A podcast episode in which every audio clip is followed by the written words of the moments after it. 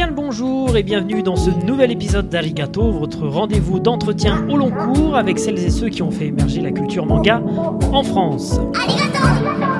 Notre invité du jour, pour peu que vous fassiez une soirée karaoké spéciale générique de dessin animé avec lui, c'est mort, vous n'aurez jamais le micro. Un blind test, si vous arrivez à lui prendre un point, c'est déjà bon. Encyclopédie vivante des génériques de notre enfance, cet homme a eu plusieurs vies. Animateur radio et télé, journaliste, graphiste, directeur artistique du label Logarithme, rédacteur en chef du magazine Animeland, podcasteur et aujourd'hui consultant pour Crunchyroll, je vous demande d'accueillir, comme il se doit avec un tonnerre d'applaudissements rajoutés en post-prod, Monsieur Olivier Faldet. Bonsoir Olivier. Merci, bonsoir. Tout d'abord, Olivier, merci d'avoir accepté euh, notre invitation. Je vous propose, euh, comme avec les autres invités, de commencer par euh, le commencement. Vous êtes né en 1969. Et quelle a été votre première rencontre avec l'animation japonaise et puis le manga par la suite? Bah, C'est très simple, à cette époque-là, c'est la télévision, ma première rencontre. Bah, c'est au moment où je, je, déménage. En fait, moi, je suis originaire de Lyon et je déménage de Lyon à, Rieux, Rieux-la-Pape. Et j'arrive en CM1, on est en 1978, c'est la rentrée. Et là, tout le monde ne parle que d'une chose dans la cour de récréation, mmh. c'est Goldorak. Un, robot géant. Voilà, Goldorak est diffusé depuis le début de l'été, depuis le mois de juillet. Et moi, je ne connaissais pas parce que c'était sur la deuxième chaîne et jusqu'à présent, je ne regardais que la première chaîne. Je connaissais l'île aux enfants, des choses comme ça.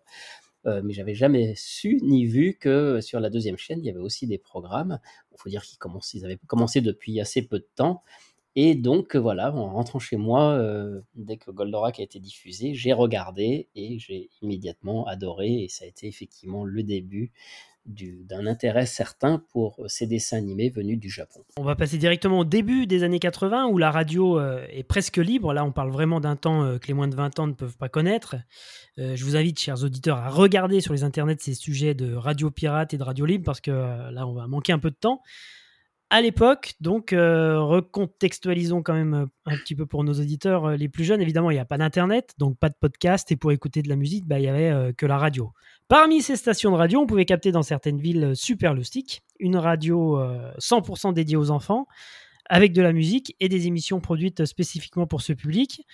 Bon, déjà, la idée de génie, mais est-ce que vous savez si ce concept euh, existait dans d'autres pays ou si c'était quelque chose de, spécifique à la France? Je ne saurais pas dire si ça existait déjà dans d'autres pays, mais en tout cas, c'était la première fois en France euh, qu'il y avait une radio entière dédiée aux enfants, parce que euh, donc là, on parle de l'année. alors moi, j'ai connu Superlustic en 1987, puisque c'est en 87 que la radio a commencé à Lyon. Moi, je l'ai connu en tant qu'auditeur d'abord. Alors j'étais déjà grand, hein, j'avais déjà bah, j'avais 18 ans. Donc, euh, mais cette radio, elle m'a tout de suite parlé parce que euh, bah, ça rattachait deux passions. Une passion pour les dessins animés et les génériques de dessins animés, même si à 18 ans, je commençais à me poser des questions si c'était bien encore raisonnable de continuer de regarder ce genre de choses. Mmh euh, et puis une passion pour la radio parce que, comme vous l'avez dit, le, début des années 80, c'est le début de la, de la FM. J'ai connu les débuts de, de énergie, de radio comme ça, et j'adorais aussi, euh, bah, c'était la musique de mon époque. Donc euh, voilà, j'écoutais beaucoup la radio, et, mais, et surtout j'étais fasciné par l'aspect technique euh, de la radio. Je rêvais de, de visiter une radio, et encore plus de pouvoir manipuler euh, voilà, les, enchaîner les disques, les, les, boutons, ça c'est quelque chose qui, qui m'intéressait. Donc je faisais des petits mix chez moi comme ça, mais c'était tout. Et donc euh, Super Lustig, oui, euh, il y avait déjà des radios qui avaient des tranches horaires des fois pour les enfants, mais en tout cas pas une radio qui émettait 24 heures pour 24, sur 24. Et ça m'a tout de suite intrigué et intéressé. Et donc, fin des années 80, débarque sur l'antenne de Super Lustig la grande parade des TV Toons, animée par Gotoon, aka Olivier Fallet. Comment et pourquoi euh, on veut tout savoir sur cette période euh, que malheureusement moi j'ai, n'ai pas connu puisque je captais pas Super Lustig euh, là où j'étais, hmm. mais dont on entendait beaucoup parler à travers bah, les différents médias qui existaient, notamment Animeland, et dont on entend encore beaucoup parler aujourd'hui de, de cette période-là. Alors déjà, je m'appelais pas encore, j'avais pas encore trouvé ce surnom de Gotoon, ça s'est arrivé ah, après coup. J'étais juste Olivier tout court, on donnait que nos prénoms à l'antenne. Donc, euh, bah, voilà, moi j'étais donc à Lyon, j'ai écouté cette radio, je me suis rapidement rendu compte qu'ils ils avaient, euh, une belle programmation, mais qui passait j'avais remarqué qu'ils passaient pas certains génériques de dessins animés justement, notamment les les Mystérieuses Cités d'Or et je trouvais quand même, euh, que c'est une radio consacrée à ça qui n'avait pas les Mystérieuses Cités d'Or, c'était un peu embêtant. Donc voilà, je suis allé au culot, j'étais pourtant très timide à l'époque, mais je suis allé les voir, j'aurais proposé de leur, de leur filer ou de de leur prêter des disques voilà et puis j'ai proposé mes services un peu bénévolement. J'ai commencé en faisant un peu le standard. Euh, il n'y avait pas beaucoup de moyens, donc ils étaient, heu, évidemment, heu, prêts à accepter des bonnes volontés comme ça et puis de fil en aiguille, ils ont vu que je je m'y connaissais bien en générique de dessin animé. Alors soyons humbles et relatifs, je m'y connaissais bien, c'est juste que j'avais vu ça à la télévision, de depuis que j'avais grandi, mais j'avais pas de connaissances, supplémentaires que ça. Mais en tout cas ça les intéressait et de fil en aiguille, on m'a proposé de faire une émission et c'est comme ça qu'en en septembre 88, j'ai entamé cette émission, effectivement, que vous avez citée, La Grande Parade des TV Toon, qui était une émission d'actualité sur ce qui passé à la télévision et qui se terminait par un petit euh, hit parade euh, des, des, génériques. Euh, voilà et puis après la ça s'est enchaîné très vite en fait, ça s'est goupillé, j'ai fait ça la dernière, euh, année de mes études et à la fin de cette année, euh, a grandi, était en en phase de devenir un avait l'ambition de devenir un réseau national et on m'a proposé de, bah, de venir à Paris et de rejoindre euh, une autre équipe qui avait aussi démarré de son côté à Paris et pour, pour monter euh, ce, ce, grand projet. Et voilà, j'ai dit oui. C'était pas du tout mes études, mais je trouvais ça euh, bah, beaucoup plus excitant et intéressant que ce que j'avais appris jusqu'à présent. Donc dans, dans la grande parade des TV Toons, c'était vraiment des génériques français c'est ça? Alors au départ, des génériques français, oui, euh, parce qu'au début, j'avais vraiment, euh, à ma disposition juste la discothèque de la radio, point. Et puis petit à petit, quand je suis arrivé à Paris, bah, j'ai commencé à nouer des contacts, déjà des contacts avec, euh, les chaînes de télé, je me souviens que la la 5 m'envoyait chaque semaine, leur programmation, 3-4 semaines à l'avance, qui me permettait, de pouvoir annoncer des choses qui allaient arriver. J'ai pu commencer à faire des interviews, on a eu des quelques chanteurs de dessins animés qui qui sont venus. Euh, j'avais interviewé euh, Claude Lombard, Jean-Claude Corbel, euh, des, voilà, des, chanteurs de, des génériques de la 5. et puis j'ai commencé à avoir l'opportunité d'aller aussi sur des studios de doublage. C'est à cette occasion-là que j'ai rencontré Brigitte Lecordier, la voix de Son Goku. qui est venue à la radio, elle m'a invité aussi sur, sur des doublages. Donc ça m'a permis aussi d'enrichir cette émission. Et puis en étant à Paris, voilà, j'ai commencé à découvrir, bah, c'est à l'époque où j'ai fait la connaissance de, des, gens qui vont former quelques, quelques temps plus tard le magazine, euh, enfin à l'époque le fanzine Animé Land. Mhm, euh, voilà, on était toute une bande de, potes euh, qui, qui avaient la même passion, cet intérêt pour l'animation japonaise qui, il faut le rappeler, était vraiment très décrié. Hein. On est, là, on est vraiment dans la période Club Dorothée, la 5, l'animation japonaise, tout le monde tire à boulet rouge là-dessus dans, dans, les médias. Et nous, on s'y intéressait, on avait envie de le défendre autrement. Moi, je le faisais à la radio. Euh, en même temps, bah, Animaland va naître et va le défendre dans, dans ses pages. Et, et, grâce à un peu à cette émulation, à ces rencontres, euh, voilà, on m'a fait découvrir des librairies japonaises qui vendaient, qui importaient des CD. Et là, j'ai pu commencer à voir des, des, CD japonais. J'ai surtout eu la chance euh, d'avoir un ami euh, qui allait parti, qui partit vivre un an au Japon et qui m'a envoyé des tas de choses de là-bas. On correspondait par fax. Euh, et grâce à lui, j'ai pu commencer à me constituer une collection de, de soundtracks, de musique japonaise. Et tout ça, bah, j'en faisais profiter les auditeurs dans mon émission et ça apportait euh, des contenus pour euh, justement alimenter cette émission et, proposer autre chose que quand j'ai commencé euh, un simple petit parade. Et puis au début, je faisais que, que lire les, informations dans TSC jour pour parler des séries. Voilà. J'ai commencé vraiment au ras des pâquerettes. Ouais, je comprends mieux. Alors, parce que je, me demandais comment, à, à, une époque où acheter le moindre CD importé du Japon dans les boutiques spécialisées dont, vous parliez euh, coûtait très cher, autour de, de 300 francs euh, de mémoire. 120 francs, un CD, euh, un simple CD euh, effectivement importé du Japon, c'est-à-dire aujourd'hui quelque chose comme 60 50, euros. 60 euros Et quand on est étudiant, alors moi j'étais pas étudiant, malgré tout je travaillais. D'accord. Il faut savoir qu'à Super en fait, cette émission n'était pas n'était pas mon vrai travail. Enfin, c'était un peu le la, récréation que, que, je pouvais faire. Mon vrai travail, j'étais, je m'occupais, je travaillais dans le studio de production en fait. la radio avait besoin de tout un tas de contenus qui étaient enregistrés, des rubriques, euh, des jingles, euh, des, choses qui étaient produites en interne. Donc on avait le studio d'antenne qui était le direct et un studio de production. Et c'est moi qui étais, euh, vous voyez, c'est, cette passion pour les manettes, elle, s'est vraiment transformée en quelque chose de professionnel. Et, j'étais aux manettes de studio de production. Donc toute la semaine, j'enregistrais les rubriques, je les montais, etc. Euh, et euh, comme bah, j'avais pris l'habitude de faire cette émission et que j'étais le spécialiste, on m'a donné ce petit rendez-vous que je faisais le, le week-end. Mais c'était pas mon activité principale et j'avais, c'était un peu sur mon temps libre que, que, que, que, je préparais ça. Quoi. C'était pas vraiment ma, ma fonction principale. Je faisais ça plus pour le plaisir de même que les CD que j'achetais, euh, j'avais pas de budget pour ça, c'était moi qui les achetais.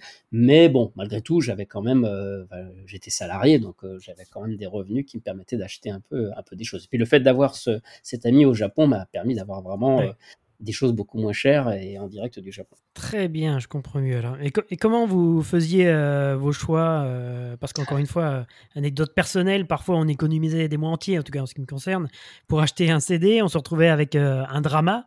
Euh, j'imagine que ça a dû vous arriver aussi. Est-ce que vous pouvez eh expliquer aux, auditeurs ce qu'était un, un, drama CD à l'époque bah, Ça existe, encore. Hein. Euh, en fait, au Japon, oui, il y avait à cette époque-là, l'industrie du CD, elle est vraiment très florissante. Mmh. Donc, euh, sur une même série, surtout sur une série populaire, il y avait énormément de CD qui sortaient. Donc, il y avait des CD où il y avait, bah, nous, ce qu'on recherchait, c'était surtout les soundtracks. On pouvait entendre le générique japonais et puis des musiques de la série. Mais il pouvait sortir des CD drama, c'est-à-dire c'est bah, les comédiens de doublage qui jouent des scènes du dessin animé, des petites scènes extra. Qu'on a eu aussi, euh, nous, en France, en format 33 tours, euh, de Candy, d'Ulysse 31. Oui, on pourrait rapprocher ça un petit peu comme ça, mais euh, c'est vraiment une vraie industrie là-bas, et c'est pas forcément que, que, pour les enfants, parce que c'est vraiment, ça va jouer des scènes qui sont pas le dessin animé, enfin, ça, ça a un vrai intérêt pour les gens qui s'intéressent aux comédiens, etc. Ah oui, mais des fois, on pouvait tomber aussi sur la, la, musique d'un film qu'on ne connaissait pas et qui n'avait rien à voir avec celle de la série. on pouvait tomber sur, euh, oui, ou sur, des choses réarrangées. Enfin bref, euh, euh, c'était très difficile en fait de commander parce qu'évidemment c'est écrit tout en japonais et personne, très peu d'entre nous pouvaient lire le japonais. Et je me souviens la librairie, la librairie Junku qui était à l'époque la seule à importer ça. Hmm. Ils avaient une espèce de petit, de petit, livre, un petit bottin. En noir et blanc où, il y avait toutes les références et il y avait, on voyait les pochettes, mais alors les pochettes elles pouvaient faire un centimètre sur un centimètre, hein. hmm. donc il fallait vraiment scruter, donc on reconnaissait les, une image, on disait, oh, ça, ça a l'air d'être du Senseiya. Le problème, c'est que sur Senseiya, il y avait au moins 10 CD, donc on savait pas trop euh, combien se sont retrouvés avec le piano Fantasia, euh, ce fameux thème un peu rejoué, vaguement inspiré de Senseiya et qui était un peu dégoûté, surtout après avoir sorti 320 francs pour avoir ça. Donc oui, oui, bah, c'était difficile, mais encore une fois, euh, l'ami que j'avais au Japon, ça me permettait aussi de mieux cibler ce que je voulais. Euh, et puis lui, il parlait un petit peu japonais en étant là-bas, donc euh, il, m'a envoyé des choses des fois de lui-même, mais qui étaient euh, très bien choisies parce qu'il savait ce dont j'avais besoin. Alors, concernant cette époque, les années 90, il existait aussi un, marché parallèle de CD d'animés au, tarif beaucoup plus intéressant, mais totalement illégal. On était autour de 10-15 euros édité par SM Records et j'ai jamais su vraiment d'où venait cette boîte et comment ils se sont retrouvés sur le marché français dans les boutiques spécialisé par correspondance. Est-ce que vous avez des, infos à ce sujet? C'est pas très clair ça, mais de ce que j'ai cru comprendre avec euh, le recul, c'est que c'était une sorte d'alliance euh, des éditeurs japonais qui toléraient ou qui éditaient eux-mêmes, ça c'est pas très clair, des copies euh, de CD qui étaient faites pour le marché de Taïwan en fait.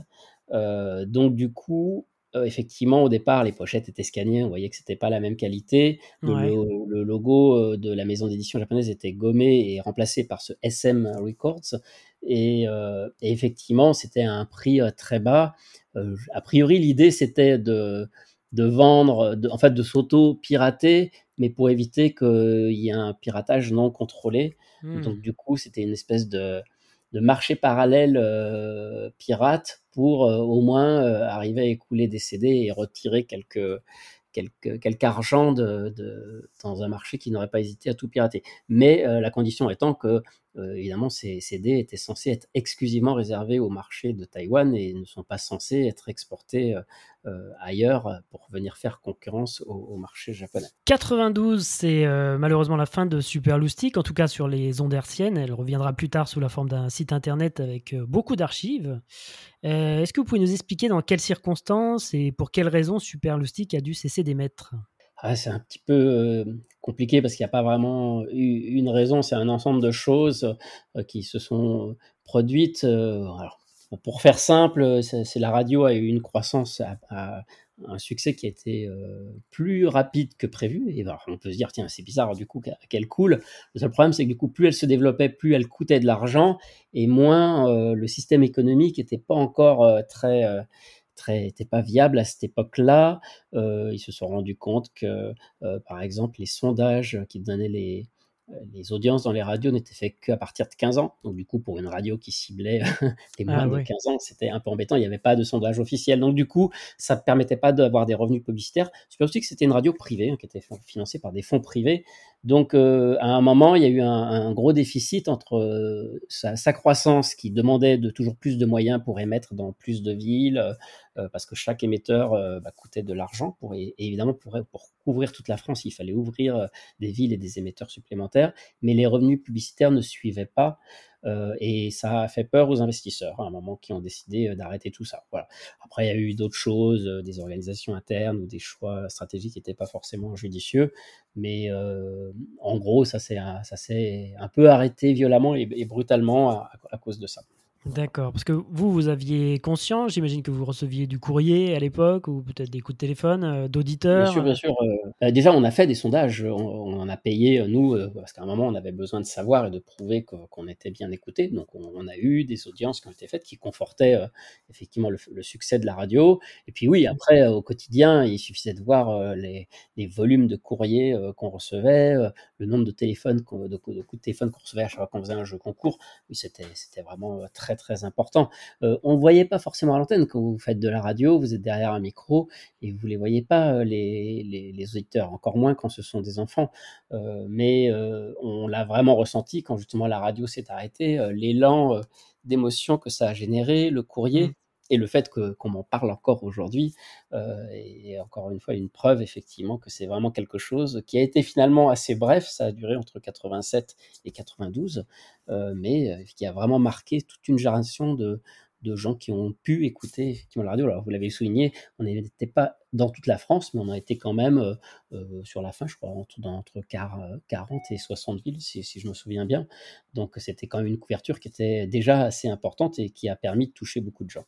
Ouais, et puis on entendait encore une fois beaucoup euh, parler de vous. On avait l'impression que ça se rapprochait de nos petites villes, euh, et puis euh, finalement non. Et jusqu'au jour où ça a cessé d'émettre, on s'est dit bon bah là c'est mort. Mais ce que vous disiez par rapport au sondage que vous faisiez en, interne, ça non plus, ça n'a pas suffi à, faire tilt dans la tête des, financeurs. là, j'ai résumé un petit peu simplement, mais il y avait tout un tas de choses un, peu complexes dans, le développement, dans, la direction aussi. d'accord, d'accord. ok. Et, des facteurs humains aussi. une mauvaise conjoncture aussi. il y avait un renouvellement des fréquences et, on a bêtement perdu la fréquence de Paris aussi, euh, parce que le dossier n'a pas été déposé à temps, parce qu'on était dans ce tourment de, d'une cessation d'activité qui était proche. Donc, euh, il y a eu vraiment, vraiment euh, tout un tas de facteurs un peu de, aussi qui ont aggravé un peu la situation et qui ont fait qu'à mmh. partir d'un moment, c'était plus possible. Il n'y avait pas vraiment de solution. D'accord, je comprends. À cette même époque, vous nous l'avez dit tout à l'heure, vous vous infiltrez dans la rédaction d'Animeland dès le premier numéro d'ailleurs du, fanzine. On retrouve votre signature, vous chroniquez un, CD de City Hunter. Alors j'ai évidemment plein de questions à vous poser sur cette période, mais euh, vous l'avez évoqué tout à l'heure un petit peu. Comment, s'est faite la, rencontre avec euh, toute cette équipe?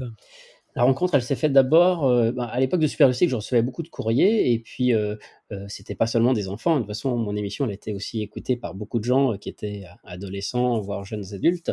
Et puis, euh, bah, j'ai aussi noué connaissance avec des gens qui m'écrivaient, qui m'ont proposé aussi de, de m'envoyer des, des, versions étrangères de génériques ou des choses que je n'avais pas.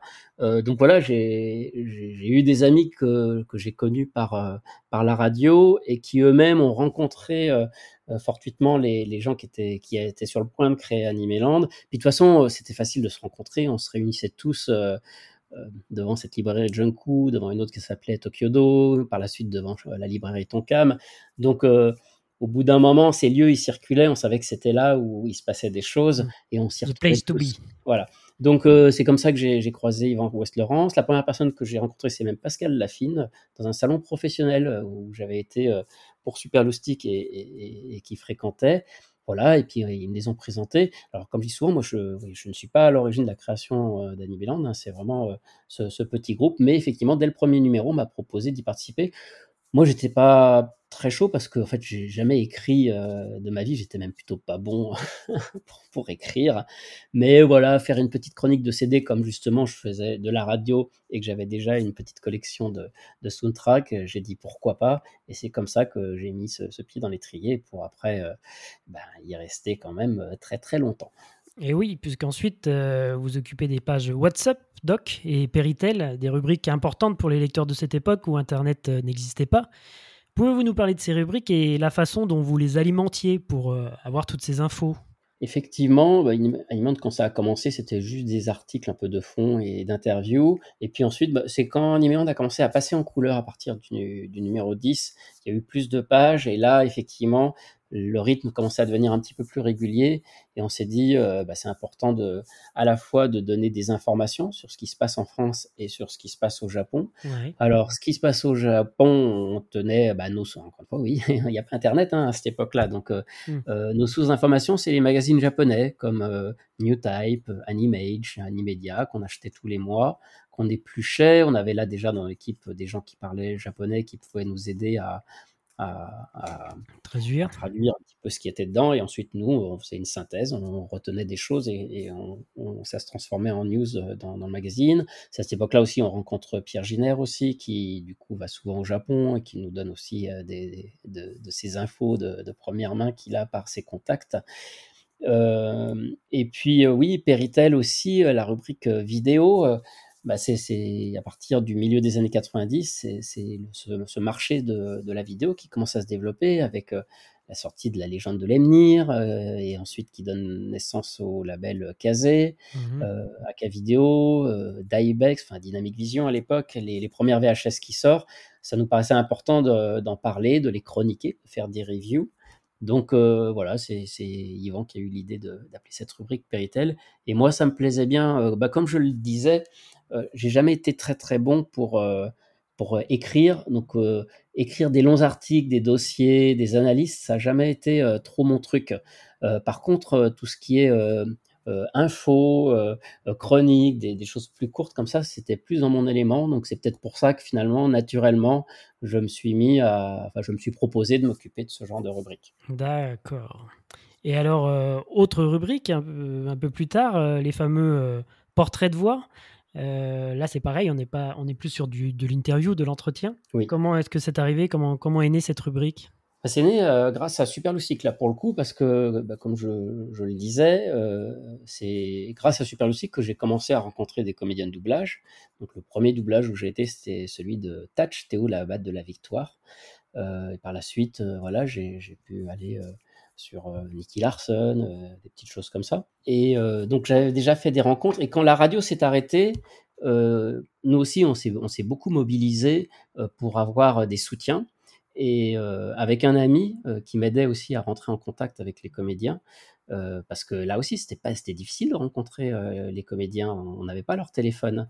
Et et cet ami qui s'appelle Pascal, il était, à côté de l'ANPE du spectacle. Et il avait accès à à un un annuaire professionnel en fait, où on pouvait les les les contacter. C'est comme ça qu'on trouvait leur leur Ah téléphone.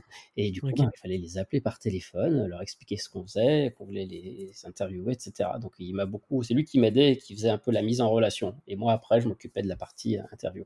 Et et pour Superloustic, donc on les a beaucoup appelés sollicités pour qu'ils nous fassent des messages de soutien. Et du coup, on avait déjà pris plein de contacts avec, heu, eux et finalement, heu, suite à ça, bah, on s'est dit que dans Animéland, ça serait bien de de faire des portraits de ces voix parce que c'est ça aussi quelque chose qui m'avait toujours fasciné, heu mmh, des voix, à cette époque-là, on on savait peu de ch peu de choses sur les comédiens de doublage, Oui, ouais, ouais. apparaissaient à part quelques grands comme les Roger Carrel, Micheline Dax, des gens comme ça, mais Mmh. beaucoup, Céline Mansara, heu, Brigitte Lecordier, ces noms, ils apparaissaient jamais au générique donc on savait pas qui c'était. On reconnaissait des fois que c'était telle voix ou telle voix dans le dessin animé, mais on savait pas, qui ils étaient. Donc heu, voilà, heu, Yvan à l'époque a trouvé ça, heu, l'idée, très bien et on a commencé à lancer cette rubrique, je crois peu avant que le magazine devienne professionnel et mensuel, en en kiosque et je me souviens, les 1ers qui ont participé, je crois que c'est Joël Guiguier, Barbara Tissier et Marc Lesser. Marc Lesser, la voix de Trunks, Barbara Tissier qui était la voix de de Sarah, dans Princesse Sarah, de Ranma fille et Mmh mh. puis, Joël Guigui, la voix de Bart Simpson, et de plein de voix dans Olive et Tom aussi. Voilà, c'est déjà des grandes voix à l'époque et ils ont été c'était pas facile à l'époque de les convaincre parce que Là, encore une fois, l'animation japonaise, c'était pas encore très bien vu et quand vous les appeliez pour leur alors déjà, c'est tous des gens qui qui sont comédiens, qui font pas que ça, donc ils aimaient pas trop être réduits à juste le doublage. Donc c'est toujours, à l'époque, c'était une activité, je dirais pas honteuse, mais c'était pas quelque chose qu'un comédien mettait spontanément en avant, donc c'était déjà dur de leur faire parler de doublage. Et en plus, on voulait parler surtout de doublage de, trucs japonais. Alors là, euh, mmh ils disaient, mais j'ai rien à dire, mais ça va intéresser qui euh, Donc, ouais, c'était, il faut comprendre qu'aujourd'hui, euh, tous ces gens-là, et, d'autres, ils vont dans les conventions, ils sont adulés, etc. Mais vraiment, à l'époque, c'était, c'était, c'était pas, c'était pas ça. Hein. Déjà, voilà, il fallait les retrouver et les convaincre. Et, et voilà, et, c'était une rubrique qui a, eu, euh, qui a eu son succès et qui a permis de mettre en lumière euh, beaucoup de gens. Tout à fait. Ouais, ouais. que de chemin parcouru, en effet, comme vous le disiez, parce qu'aujourd'hui, euh, il n'y a pas une convention sans comédien de doublage. Et hein, oui. Donc, si j'ai bien suivi, ensuite, vous devenez responsable du catalogue aux éditions AK Vidéo, c'est bien ça? Oui. C'est en parallèle, c'est en plus, c'est comment ça se passe? Alors, entre les deux, je me suis occupé d'un service Minitel, le 3615 Toon aussi, pendant pas mal d'années. En fait, le 3615 ah. Toon, c'était euh, les anciens qui avaient fait le, Minitel. Oui, oui, le Minitel, hein, on est vraiment dans une autre époque. Euh, euh, le, Minitel de Super le 3615 Loustic, et il avait un énorme succès, euh, ce, service Minitel euh, de Super Il avait été lancé pendant, à l'époque de la radio. Vous pouvez l'utiliser pour faire des dédicaces, pour les disques à la demande, pour écrire aux animateurs. Et il y avait une rubrique sur la grande parade des TV Toon, et ils avaient remarqué que c'était la rubrique où il y avait le plus de connexions. il y avait un petit, un petit forum, on pouvait poser des questions et tout. Et c'est eux, ils ont pris conscience tout de suite qu'il y avait un intérêt pour l'animation japonaise et pour, en tout cas, pour les dessins animés. Donc quand s'est arrêté, euh, bah, ils m'ont tout de suite contacté, ils m'ont proposé de m'embaucher et de monter un, service Minitel dédié à ça. Et, j'ai accepté. Et ce, service Minitel, il va durer, je crois, jusqu'en 2001 quand même. Euh, donc, euh, il va permettre à plein de gens aussi de, se rencontrer, d'avoir des infos et de, dialoguer. C'était évidemment l'ancêtre d'Internet. Donc, j'ai fait ça. En parallèle, j'ai continué de collaborer à Animeland. Et dès qu'Animeland devient professionnel à partir de 95, je continue de, piger, mais du coup, ça, c'est aussi une partie de mon, travail. Et puis, euh, vous voyez, à cette époque-là, euh, euh, bah, j'apprends qu'effectivement un éditeur a acheté les droits des films de Dragon Ball Z pour les sortir en vidéo et qui recherche quelqu'un pour s'occuper de cette collection. Et mmh je postule et, oui, un entretien qui, j'en ressors, j'ai eu l'impression que c'était le plus le plus mauvais entretien que j'ai jamais passé parce que j'en avais jamais vraiment passé avant, mais j'avais l'impression d'avoir complètement foiré mon entretien d'embauche. Et puis finalement, ben, a priori non, puisque j'ai été, euh, été rappelé et embauché. Et effectivement, je vais travailler pendant plusieurs années sur ce label pour euh, euh, bah, déjà mettre en place la sortie de, ces. Alors, les, quatre premiers films étaient déjà sortis au moment où je suis arrivé, donc c'est pas moi qui ai initié ça, mais je vais travailler ensuite sur la sortie des autres films, et puis surtout l'après, parce que c'est AB Productions euh, ne trouvait pas d'intérêt à sortir ces films de Dragon Ball et les avait donc revendus à ce petit éditeur, euh, pensait-il, à un prix d'or, mais finalement, ça a été une très bonne affaire pour AK Vidéo. Mais du coup, Akavideo avait pleinement conscience que euh, AB derrière, euh, voyant que ça marchait très bien, euh, ne vendrait pas les suivants. ah oui, d'accord. du coup, et souhaitait du coup prendre les devants et ensuite voler de ses propres ailes. Donc ensuite, eh ben, on a travaillé sur d'autres sorties et c'est comme ça qu'on a sorti Les Mystérieuses Cités d'Or, Cobra, Albator et surtout on est allé au Japon pour acheter des droits aussi de, programmes qui n'étaient jamais sortis, comme les OAV de Blackjack, Please Say My Earth, et pas mal d'autres choses comme ça.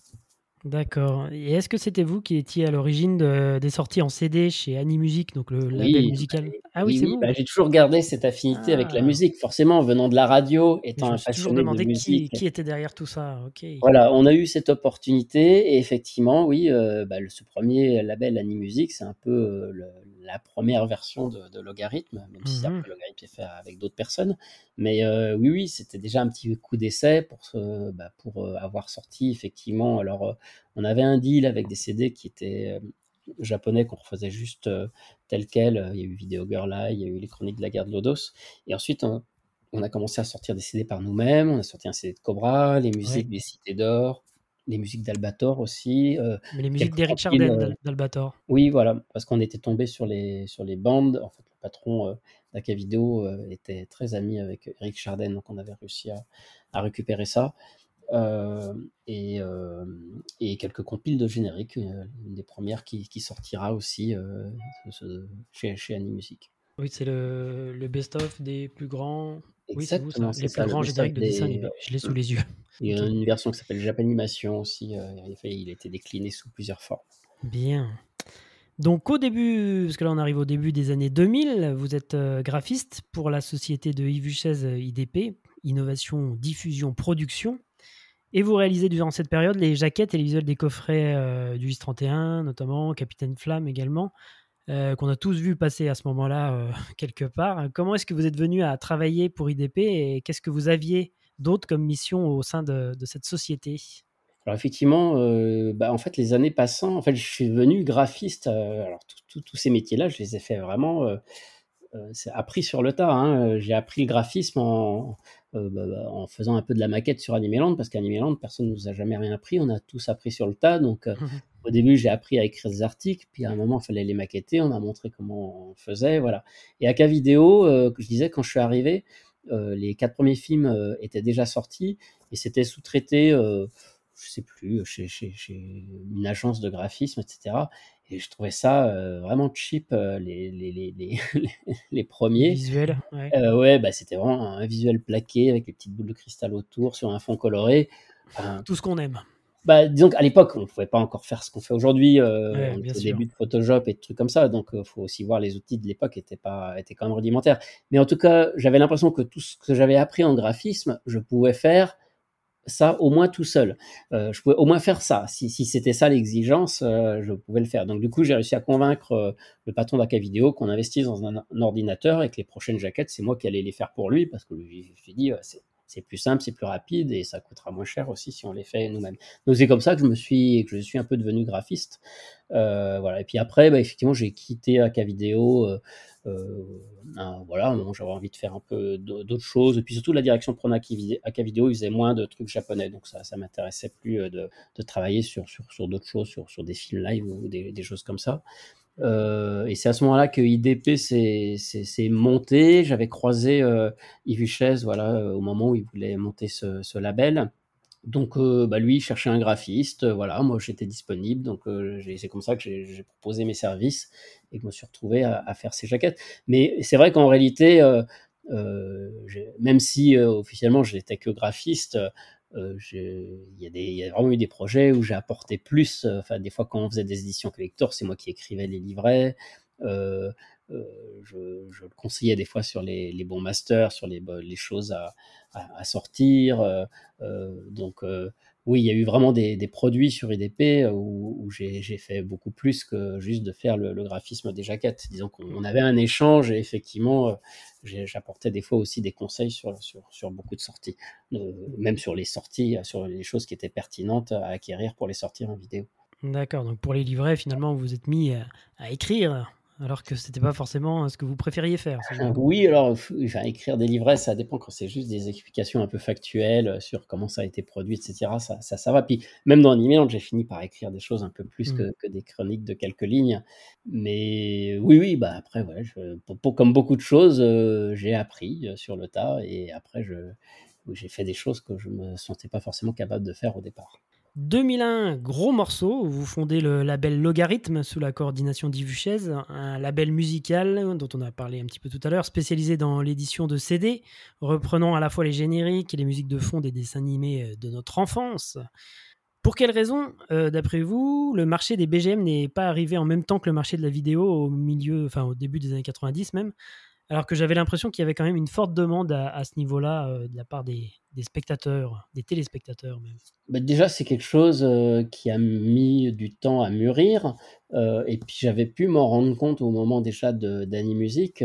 C'est pas pas facile en fait de, sortir de la musique. C'est quand même tout un univers la musique. Il y a, même au niveau légal la, possibilité de sortir de la musique, c'est assez particulier. Pour créer un label musical, il faut il faut d'abord, euh, pour s'enregistrer à la SACEM, il faut créer trois musiques euh, pour euh, se prétendre être éditeur. Donc du coup, si on fait un label qui fait que éditer des choses qui ne sont pas à nous, on peut pas être éditeur. Il y, a vraiment plein de, y avait plein de petites contraintes comme ça. pareil, il y a toute histoire de paiement de droits d'avance à la c'est ça, ça, demande des fonds. Et il faut connaître un peu tous ces rouages aussi. Donc quand on n'est pas de ce milieu-là, c'est pas forcément évident de se lancer. Euh, donc euh, je dirais quand même il y a eu ce coup d'essai justement d'Annie Music qui avait permis de voir un petit peu euh, si, si, la chose était viable. Et c'est vrai que Annie Music m'avait peut-être un peu frustré parce que ça allait pas au bout de ce que je voulais faire. la compile de générique, on n'avait pas forcément retrouvé le meilleur matériel pour sortir les choses les CD japonais qu'on avait sortis, on n'avait rien le droit de toucher sur les livrets, donc c'était un peu, un peu frustrant ça aussi. Euh, je pense que logarithme arrive à un moment où effectivement euh, Yves Huchez avec IDP il a envie d'étendre ses activités, de ne pas rester juste sur la vidéo. Il veut, il veut distribuer lui-même, il veut aussi, c'est le moment aussi où il va s'associer aux fondateurs de Japan Expo aussi pour les, les, aider à passer le cap aussi de la professionnalisation. Donc euh, il y, y, a tout, un tas de choses qui se passent euh, au début des années 2000. Et effectivement, il, je lui en avais parlé depuis longtemps, hein, euh, ma passion pour la musique et l'idée de, de, sortir une collection. Et voilà, et, il me propose de le faire. Donc on s'associe cette fois-ci ensemble. Hein, on crée vraiment cette, ce label euh, tous les deux. Et voilà, c'est une très belle aventure qui, avec le recul, je pense, arrive un peu tard, enfin un peu tard ou un mmh. peu trop tôt. Je pense que Logarithme, ça a duré euh, 3-4 ans et après on a décidé d'arrêter parce que effectivement euh, c'était beaucoup d'énergie et finalement les ventes n'ont pas toujours bien suivi. Globalement, c'est on a on va dire on n'a pas perdu d'argent, mais c'est vrai que euh, il y a des CD qui ne sont pas du tout vendus, il y en a d'autres qui sont bien vendus, comme beaucoup, comme beaucoup de choses, hein, on ne sait jamais trop à l'avance. Mais je pense que le, souci de logarithme, c'est que on est arrivé un peu tard à, à une époque où bah, il y avait déjà le MP3 et le piratage de la musique qui était oui, fort. D'abord plus sur la musique que sur la vidéo. Euh, à cette époque-là, la vidéo, c'est pas encore trop ça parce que les, débits d'internet. lourd. La musique, ça allait. La vidéo, c'était déjà plus, c'était encore plus compliqué à, cette époque-là. Donc du coup, sortir des CD, euh, c'était on est encore à l'ancienne, c'est-à-dire pour sortir un CD, il faut, si on veut qu'il soit partout, ben, il faut passer par, par, les FNAC, les réseaux de distribution, et ça coûte très cher. Et, on est trop tôt parce qu'on n'est pas encore sur un modèle où on peut vendre en direct. Euh, on peut pas faire du crowdfunding, on peut pas, n'est pas la vente sur un site internet, c'est encore compliqué. Euh, les marges pour payer par carte bleue euh, sont énormes, donc il faut faire quand même du volume. Euh, donc on est un petit peu dans, cet entre-deux en fait. Pas, pas, assez tard pour faire un label direct et une vente directe auprès des fans, et un peu trop tard pour faire avoir des volumes qui fonctionnent avec le système d'avant et, tous les rouages de la distribution. Donc c'est pour ça que ça a été difficile. C'était une belle expérience enrichissante pour nous deux, pour moi parce que j'ai quand même pu aller au bout de ce que je voulais faire et sortir des belles BO. On a sorti les musiques de Candy qui étaient sorties nulle part au monde on a ressorti des musiques. Euh, c'est une fois l'homme, la vie, l'espace, et j'ai eu accès au matériel original. C'était de rencontrer aussi euh, euh, euh mais en tout cas, voilà, c'était une belle expérience. Et pareil pour Ibuchez, ça lui a permis de mettre en place un système de distribution qui gardera après Logarithme aussi pour distribuer tous ses produits. Donc voilà, c'était très enrichissant. voilà, et puis finalement, après être allé au bout des droits qu'on avait sortis sur ces. On avait pris les droits sur 5 ans, d'à peu près tout ce qu'on avait fait. Voilà, on s'est vraiment posé la question si on allait continuer, mais sur le, sur le moment, oui, on a préféré, euh, on a préféré en rester là. Donc parmi les OST sortis à cette époque, euh, vous en avez parlé, on pouvait trouver Tom Sawyer, Ulysse 31, Il était une fois l'espace, Les mondes engloutis, Albator, des découvertes vraiment incroyables euh, pour nous qui sommes nés là-dedans. Euh, et même les musiques de Sensei et Dragon Ball euh, plus connues auprès des fans. Comment vous choisissiez euh, les œuvres que, vous alliez éditer et comment vous faisiez pour récupérer justement les, les masters et le matériel pour réaliser ces CD alors, il y a deux choses. D'abord, effectivement, les BO japonaises. Donc, les BO japonaises, on les choisissait. Ben, pour moi, il fallait que la série, elle soit connue et puis surtout que les musiques, elles aient un intérêt, euh, que ce soit des musiques un peu emblématiques. Donc, forcément, euh, oui, ben, toutes ces séries-là, on aurait aimé aussi sortir Goldorak à l'époque, mais c'était encore un peu, un peu bloqué euh, par, par des histoires de droit.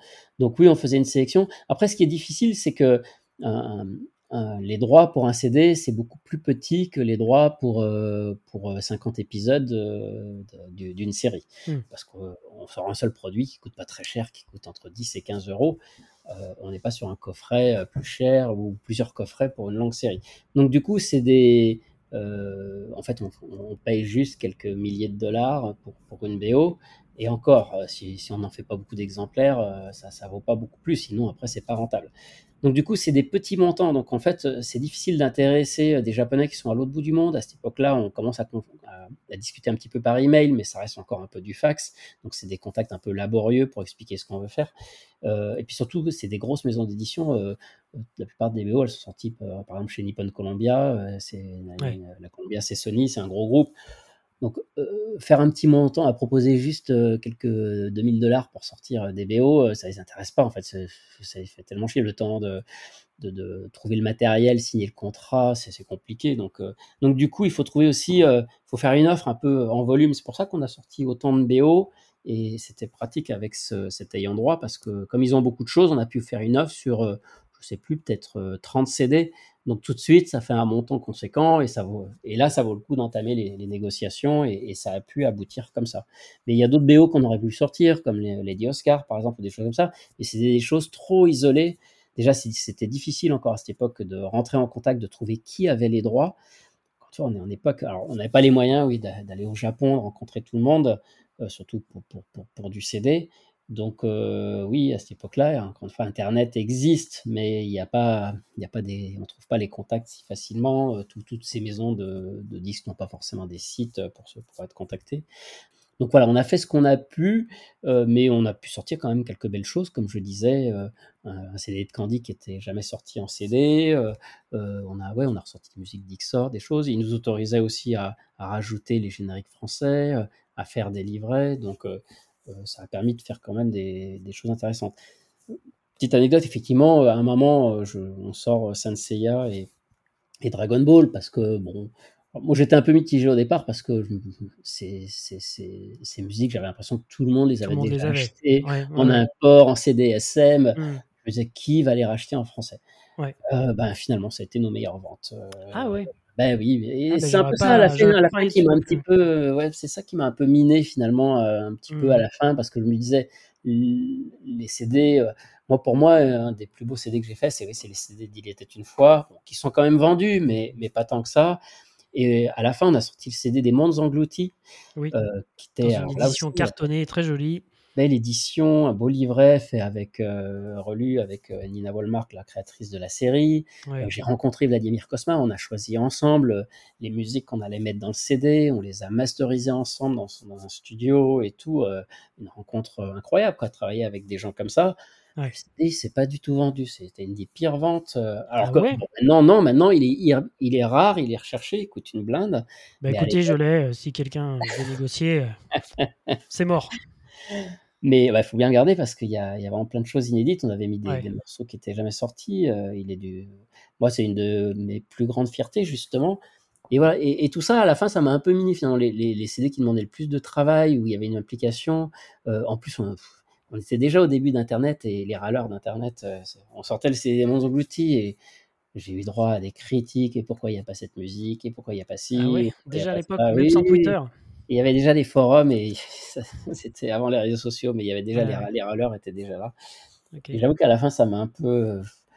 Je me suis dit finalement, bah, les trucs qui se vendent mieux, c'est les trucs les plus faciles, euh, qui, qui, étaient déjà sortis partout. Et quand on fait des efforts pour sortir des trucs qui étaient jamais sortis, les gens, ça intéresse moins les gens. Bon, ça encore, je peux le concevoir, c'est un peu plus niche, les mondes engloutis, mais, mais en plus, ils râlent, ils sont pas contents.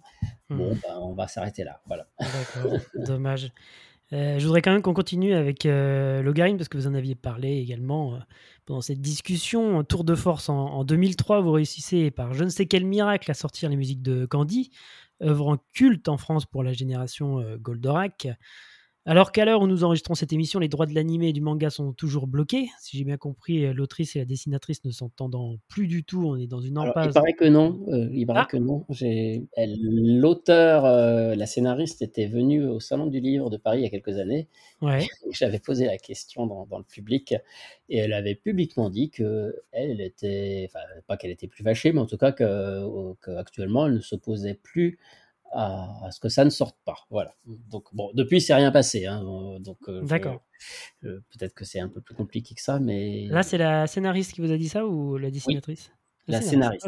La dessinatrice, elle a toujours dit que elle, voulait que ça sorte. Ouais, ouais, ok, d'accord. Donc, euh, normalement, ça, devrait pouvoir se faire, mais bon. Je pense n'est pas perdu.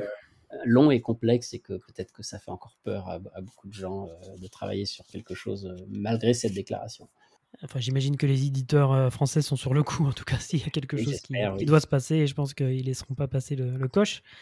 Mais du coup, à l'époque, comment et, auprès de qui vous avez réussi à négocier les droits des musiques de Takeo Watanabe? Est-ce que du coup, il n'y avait pas de d'obligations de, contractuelles par rapport à ça? Si c'était la musique, c'est ça, il n'y avait pas les dessins, il n'y avait pas le scénario, donc allez-y. Euh, en fait, euh, on a, alors ça faisait partie du catalogue de Nippon Columbia. Hein, on l'a acheté en même temps que, que, que, XOR, Dragon Ball et, tout un tas d'autres euh, qu'on avait sortis. Ça faisait partie de ce catalogue-là.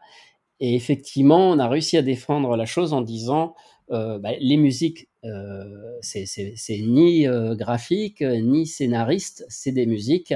Donc, et il n'y a pas de raison que, que, que, ce soit pas possible de les sortir en fait, puisque euh, ça ne fait pas appel ni à l'histoire ni euh, ni truc. Et bah, c'est passé. Alors on avait eu le même argument euh, sur sur Goldorak, mais Goldorak ils n'ont pas voulu. mais Candy ils ont dit ok, évidemment à condition que vous ne mettiez pas d'image. Donc c'est pour ça que on a fait mmh. une jaquette un peu particulière avec un espèce de, vieux dessin. Oh, pas, pas vilaine, hein Merci. on a vu pire. C'était un peu voulu parce que on ne pouvait pas mettre euh, de dessin. La petite entorse qu'on a fait, c'est qu'on a fait un petit concours de fan art pour mettre quelques dessins de fans à l'intérieur. Voilà, bon, c'était le, petit truc hein, peut-être un peu plus borderline, mais on va dire c'est à l'intérieur, c'est pas visible, c'était pas un argument commercial. Et ça, ça, ça a permis d'illustrer quand même un petit peu le livre. Mais de toute façon, pour moi, l'intérêt, c'était surtout d'avoir les musiques. Oui, bien sûr. Dans le catalogue euh, Columbia dont vous parliez, là, dans lequel vous aviez pioché euh, une quarantaine de titres, euh, on peut savoir ce qu'il y avait d'autre? Sur à côté de quoi on est passé? Ben, Finalement, à part Goldorak, tout ce qu'on avait demandé a, ah bien été, a bien été accordé. Après, moi, il y a d'autres choses que j'aurais aimé sortir, mais qui n'étaient jamais sorties au Japon, euh, comme par exemple les musiques euh, d'Embrasse-moi Lucille. J'aurais aimé les sortir, mais ça, mmh c'était pas possible. Alors, les chansons, c'était pas possible, parce que comme elles avaient été faites en France, les Japonais n'étaient pas sûrs d'avoir eux-mêmes les droits de la version française. Euh, et les musiques, en fait, la seule chose qu'on pouvait sortir chez Nippon Gambia, c'est qu'il fallait que ce soit déjà sorti chez eux.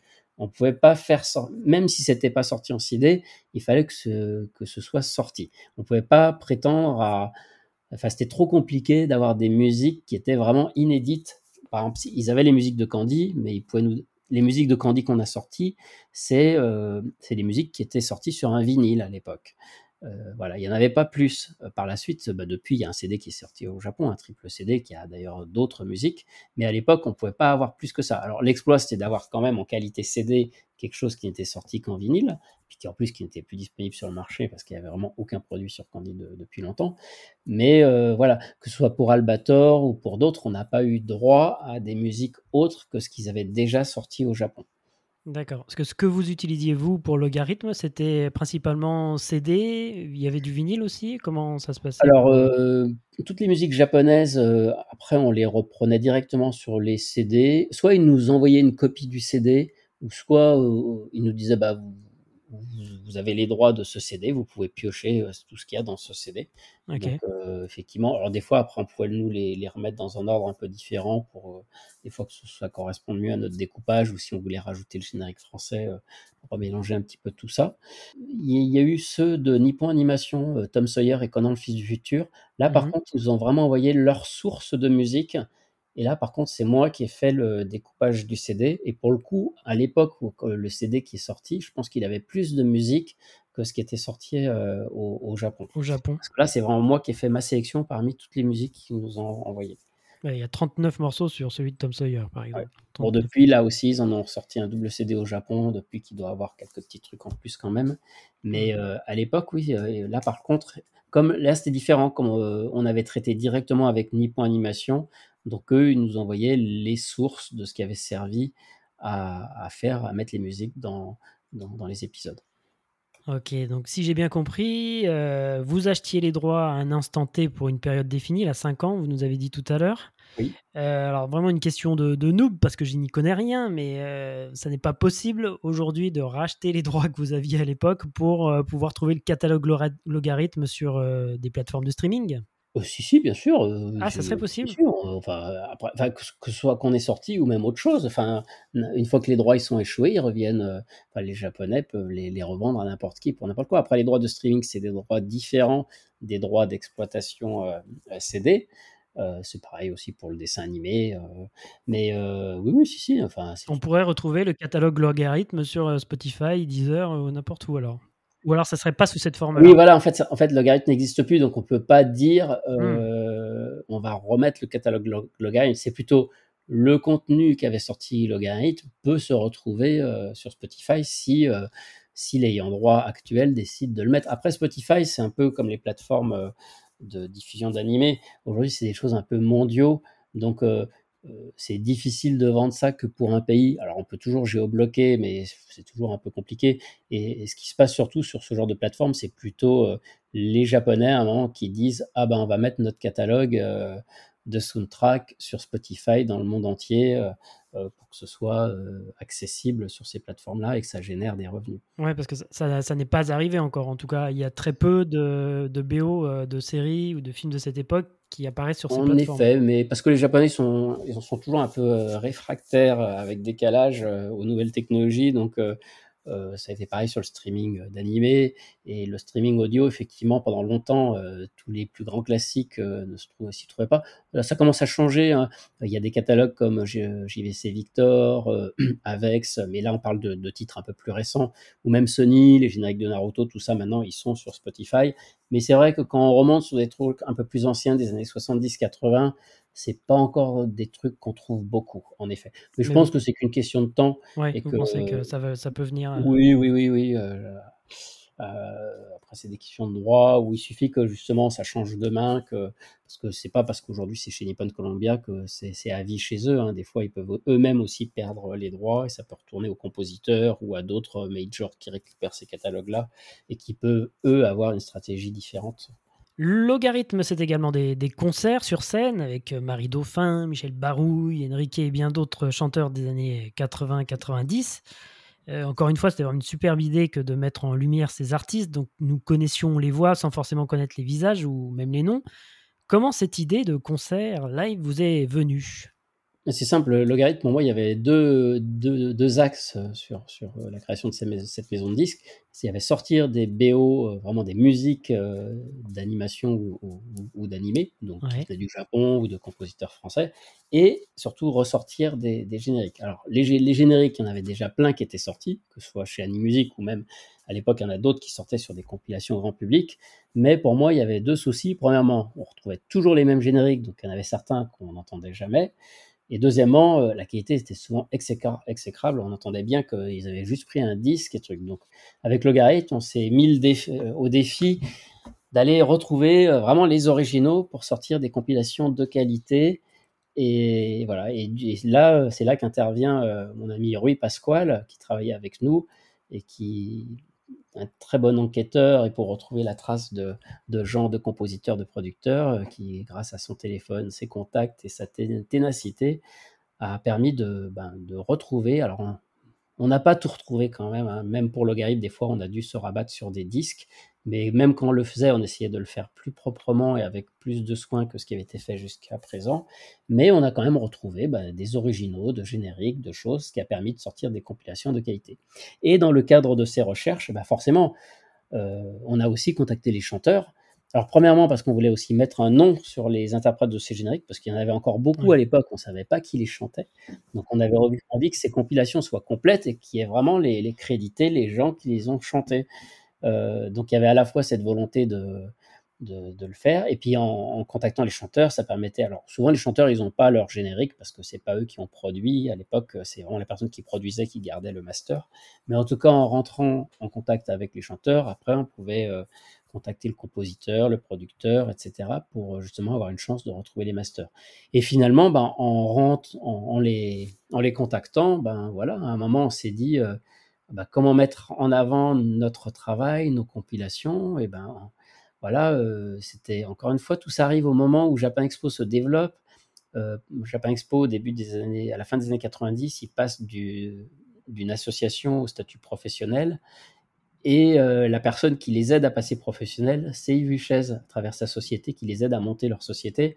Donc du coup, et c'est au moment où on fait logarithme. Donc forcément, Japan Expo devient plus grand, arrive au CNIT, mmh il y a un bel amphi, il faut, faut faire des, des spectacles dans cet amphi, ben voilà, l'évidence, euh, en faisant un concert de générique, mettons en avant euh, logarithme, et c'est comme ça que, l'idée vient et que les premiers concerts sont. Alors les premiers concerts, ils étaient même un petit peu avant quand Japan Expo était encore en, amateur. On avait déjà fait venir Jean-Pierre Savelli et Enrique, je crois, à l'époque où Japan Expo était encore euh, sur les quais d'Austerlitz.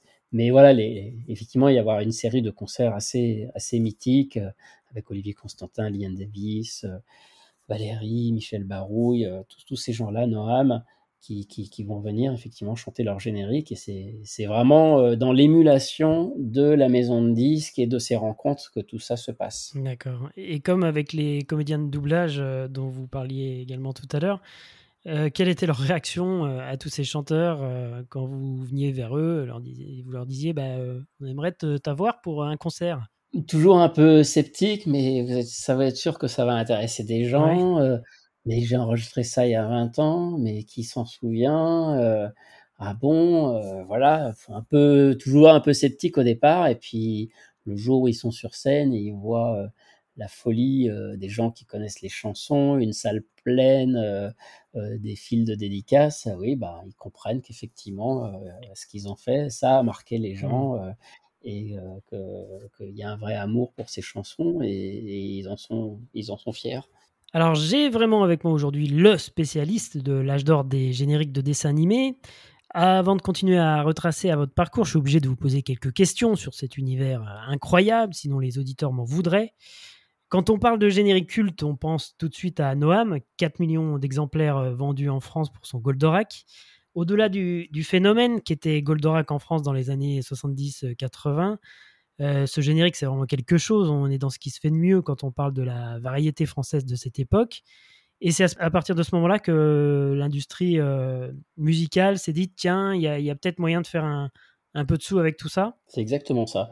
Le, le, 45 tours de Noam, c'est quelque chose qui arrive euh, par hasard, euh, puisque ben, avant il y a la chanson d'Enrique, mais il y a ce souci avec les paroles qui sont jugées mmh. choquantes, il faut le changer, voilà, ça, ça dure juste le temps de l'été, et comme Goldorak euh, se poursuit et a ce succès euh, inattendu, il faut dans l'urgence faire une chanson. C'est Eddie Barclay qui s'est occupé d'Enrique, mais Eddie Barclay, ça lui passe un peu au-dessus, tout ça, il, veut plus s'en occuper, et c'est là que Haim Saban, producteur euh, de, Noam euh, saisit ça. D'ailleurs, pas forcément convaincu lui-même au départ, c'est vraiment son assistante, Jacqueline Torchman, qui insiste. Et voilà, mais lui aussi, il va, il va galérer. Euh, il n'arrive pas à trouver, enfin, ils n'arrivent pas à trouver une maison. De, alors, il a une maison de disques, mais il a besoin d'une maison de disques qui va distribuer vraiment, quelqu'un qui sait mettre les moyens et enfin qui, qui s'occupe de tout l'aspect distribution. Et la mise en place, c'est le plus important. Donc euh, voilà, personne ne veut s'en charger, tout le monde lui rit au nez avec son disque de, générique de dessin animé.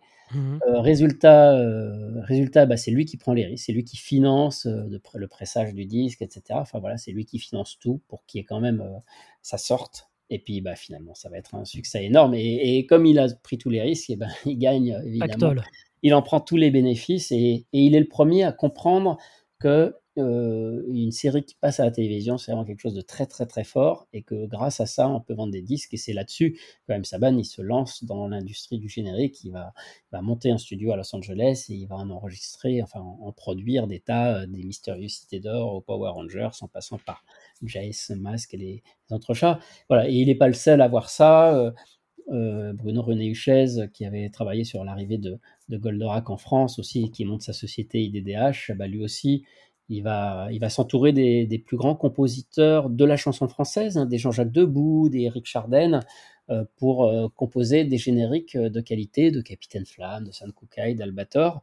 Et là aussi, ça, fera des, des, ventes qui sont euh, très très bonnes. Et vraiment, on se rend compte que ça devient une vraie industrie, un vrai intérêt de, de, construire et d'enregistrer un générique. Euh, s'il est français, bah, ça permet d'en recueillir tous les droits, évidemment. Que si on utilise une chanson qui est déjà faite ailleurs, que ce soit aux États-Unis ou au Japon, euh, bah, on laisse les droits aux compositeurs, donc c'est moins intéressant. C'est pour ça que du coup, il va y avoir cette culture de transformer les génériques et de faire des génériques franco-français. Et ce système, il arrive un peu à son paroxysme à l'époque du Club Dorothée, où là, ça devient une machine de guerre du mmh. générique, où vraiment tous les génériques sont produits, alors cette fois-ci un peu plus à la chaîne, mais parce que là, il y a une grosse demande, un gros un gros volume de, séries euh, dont il faut faire euh, des chansons et des génériques. Est-ce que cette industrie musicale, développée autour des génériques de dessins animés avec de très grosses ventes de 45 tours, euh, est-ce que c'est quelque chose de typiquement français ou alors est-ce qu'en Europe ou aux États-Unis on trouvait ça aussi? Aux États-Unis, pas du tout. Il n'y a pas de, il y a aucun générique. les génériques ne sortaient pas en, en 45 tours. De temps en temps, il y avait un album de chansons un peu thématique euh, sur, une série, mais on ne sortait pas des 45 tours de, générique. C'est pour ça qu'il n'y a jamais de version longue de générique américain.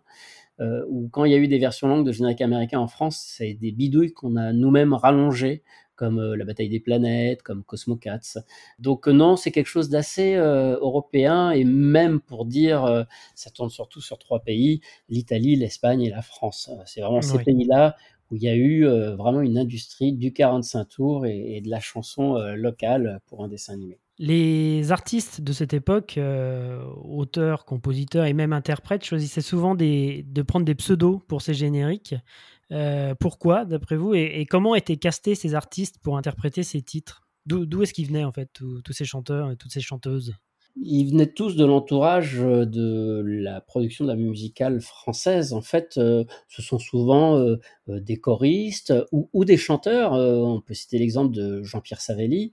Jean-Pierre Savelli, avant de chanter Xor, Albator, il, a, il a une carrière dans les années 70. Il a sorti des tas de disques. Mmh. mais souvent, bah, son cas à lui, c'est qu'il était encore sous contrat avec une maison de disques donc il pouvait pas forcément apparaître sous son vrai nom. C'est pour ça que quand il chante euh, deux génériques de Goldorak, euh, la légende d'Actarus et le prince de l'espace, il marquait les Goldies. Euh, parce qu'effectivement, il était rattaché à une maison de disques. D'autres artistes sont souvent des choristes, comme Dominique Poulain qui chante Candy, comme Michel Barouille, Claude Lombard, dans une moindre mesure, Jean-Claude Corbel. donc là, c'est encore différent. Le, on faisait appel à eux parce que c'était des musiciens chanteurs. C'est des choses qui sont qui doivent être euh, faites euh, rapidement et professionnellement. Donc on n'est mmh. on n'est pas dans mmh. l'enregistrement d'une chanson où on est avec un artiste, on va s'enfermer en studio pendant une semaine pour faire un truc, des essais. Non, la chanson, on commande à un compositeur et un auteur une chanson, ils écrivent les paroles de la musique. Ensuite, il faut trouver une voix. Ils font eux-mêmes une petite maquette où ils chantent souvent des fois eux-mêmes. Ensuite, il faut enregistrer avec une voix professionnelle. Euh, et, on a un temps de studio pour ça. Donc, il faut des gens qui savent lire la musique, qui savent chanter tout de suite du premier coup au micro. Donc, du coup, des choristes, voilà, c'est des professionnels de la chanson, du studio. Euh, c'est des gens qui font ça pour des films, pour des pubs ou, ou pour d'autres chanteurs en tant que chœur. Donc euh, voilà, on fait appel à ces gens-là. Michel Barouille, il a été choriste pour Annie Cordy, pour Claude Lombard, pour Charles Aznavour, Jean-Claude Corbel pour des tas de gens. Donc voilà, c'est des gens qui tournent. D'ailleurs, souvent, c'est pour ça qu'ils n'ont pas forcément des grands souvenirs de l'enregistrement de ces génériques, parce que ça, allait très vite. Oui, pour eux, c'était une heure hein, de session d'enregistrement parmi des tas d'autres choses qu'ils ont fait dans leur vie. Donc ils se souviennent des fois à peine qu'ils ont fait ce truc-là. Et donc du coup, c'est un petit milieu en fait. Les compositeurs, les auteurs, c'est tous des gens qui se connaissent et ils ont l'habitude de travailler avec tel chanteur pour enregistrer des voix ou faire des chœurs. Bah, hop, ils l'appellent et puis si la voix colle, allez, bah, c'est bon, c'est en boîte et, ça sort comme ça. Et ensuite, il y a une histoire de, cachet. Comme en fait euh, les génériques c'est juste fait pour passer à la télé, on cherche pas la vedette c'est la série, c'est pas forcément l'interprète. Donc du coup il n'y a pas de droit d'auteur ou de, droit d'interprète. Donc en général on demande aux, gens de, en fait ils cèdent leurs droits, ils ont un cachet global pour enregistrer ça et ensuite ils n'auront pas de droit. Euh, et du coup, leur nom n'apparaît pas parce qu'en général, quand son nom apparaît, c'est justement plus on met en avant l'artiste et on peut prétendre à des droits. Donc du coup, c'est plus que contractuellement, on les créditait pas euh, parce qu'ils avaient cédé leurs droits pour, euh, pour cet enregistrement. Alors certains regrettent aujourd'hui, ben, et mmh. je les comprends quand on voit qu'effectivement, 30 ans après, ces génériques, on les chante encore, ils se vendent, ou, même ils se sont vendus à, beaucoup d'exemplaires quand ils sont sortis. Mais c'est vrai que souvent, peu d'entre eux, dans les années 70-80, ils s'imaginaient, bon, ok, ça allait passer à la télé, mais ils s'imaginaient pas que 30 ans après, on en reparlerait. Ils pensaient que ça allait passer un temps à la télé et que ça serait fini. Donc, euh, qui pouvait imaginer euh, tout ça? Donc, euh, bon, voilà, des fois, ils se disent Ah, si j'avais su à l'époque, j'aurais mieux négocié mon contrat. Mais bon, voilà, c'est des choses qui étaient courantes hein, aussi à cette époque-là de travailler dans ces conditions-là. Parfois, il y avait des chanteurs moins professionnels. Je parle des animateurs des émissions jeunesse qui ont souvent donné de la voix sur les génériques télé. Marie Dauphin, Ariane, Patrick Simpson-Jones, Dorothée, évidemment. Je me suis toujours demandé pourquoi Corbier, qui lui, pour le coup, était vraiment chanteur, auteur et compositeur même, euh, pourquoi est-ce qu'il a jamais chanté de générique à l'époque de Récréa 2 ou du Club Dorothée? Alors c'est vrai que ça c'était au départ une volonté de Jacqueline Joubert, la productrice de Récréa 2, qui avait vraiment voulu que les, que les animateurs chantent et, s'approprient certains dessins animés. Donc c'est vraiment elle qui poussait ben, Marie, euh, euh, Charlotte Caddy. Et, d'autres encore, Alain Chauffour aussi, à, chanter. Mmh. alors, effectivement, je ne sais pas pourquoi Corbier ne l'a pas fait. Euh, je pense que Corbier, c'était vraiment pas son truc.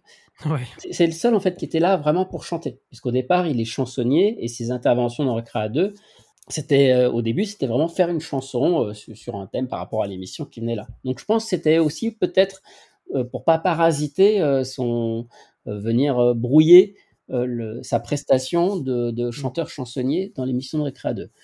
Et je pense qu'après, euh, du temps du Club Dorothée, où je pense que c'était pas son truc et qu'il lui, il avait assez de caractère pour dire à, Jean-Luc Azoulay, non, euh, c'est pas moi que tu vas faire chanter euh, un truc comme ça.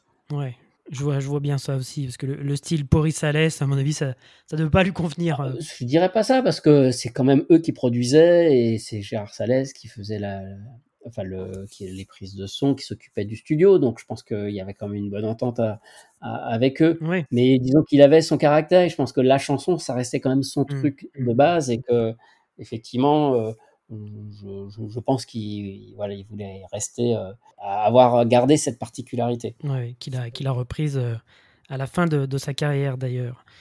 Depuis, euh, depuis la fin du Club Dorothée, il n'y a plus vraiment d'adaptation ou de générique français euh, spécifique, en tout cas pour les animés, à quelques exceptions près évidemment. Euh, c'est peut-être Pokémon, le, dernier. Pour quelle raison, d'après vous, est-ce qu'on n'a pas eu de générique français pour Naruto, One Piece ou, Fairy Tail, par exemple? Plusieurs choses. Effectivement, pour moi, le dernier grand de, de, cette âge d'or des génériques, c'est vraiment Pokémon. Effectivement, qui a eu droit à plusieurs génériques. Y a vraiment mm. des, Il n'y avait plus 45 tours, mais il y a eu quand même des CD où tout ça a été édité. Alors, il y a deux choses. D'abord, il y a vraiment la disparition du 45 tours vers 93-95. Euh, ce support. Alors, ça a été remplacé par le CD single, mais le CD single, ça n'a jamais vraiment pris en France. Donc, du coup, il y avait plus ce média pour, euh, pour sortir euh, des, des, disques.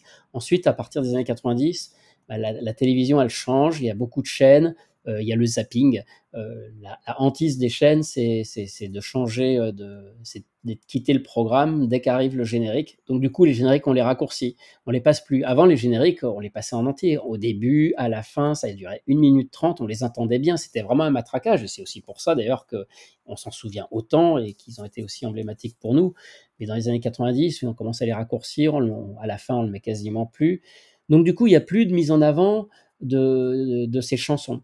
Et puis enfin, dernier, dernier point euh, sur les séries japonaises. Euh, bon, au bout d'un moment, les Japonais, ils ont fini par, euh, par voir qu'on avait fait des fois un peu n'importe quoi avec les génériques. pour eux, certains mmh. génériques n'ont rien à voir avec ce qu'ils ont fait. Ils réalisent aussi qu'ils perdent des droits sur, sur ces génériques. Donc, comme l'ont fait déjà les Américains bien avant eux, ils imposent de garder les génériques qu'ils ont faits et ils ne veulent plus qu'ils soient changés. Et éventuellement, ils accordent qu'on puisse euh, l'enregistrer en français. Ça, c'est des choses euh, qui, peuvent effectivement se négocier.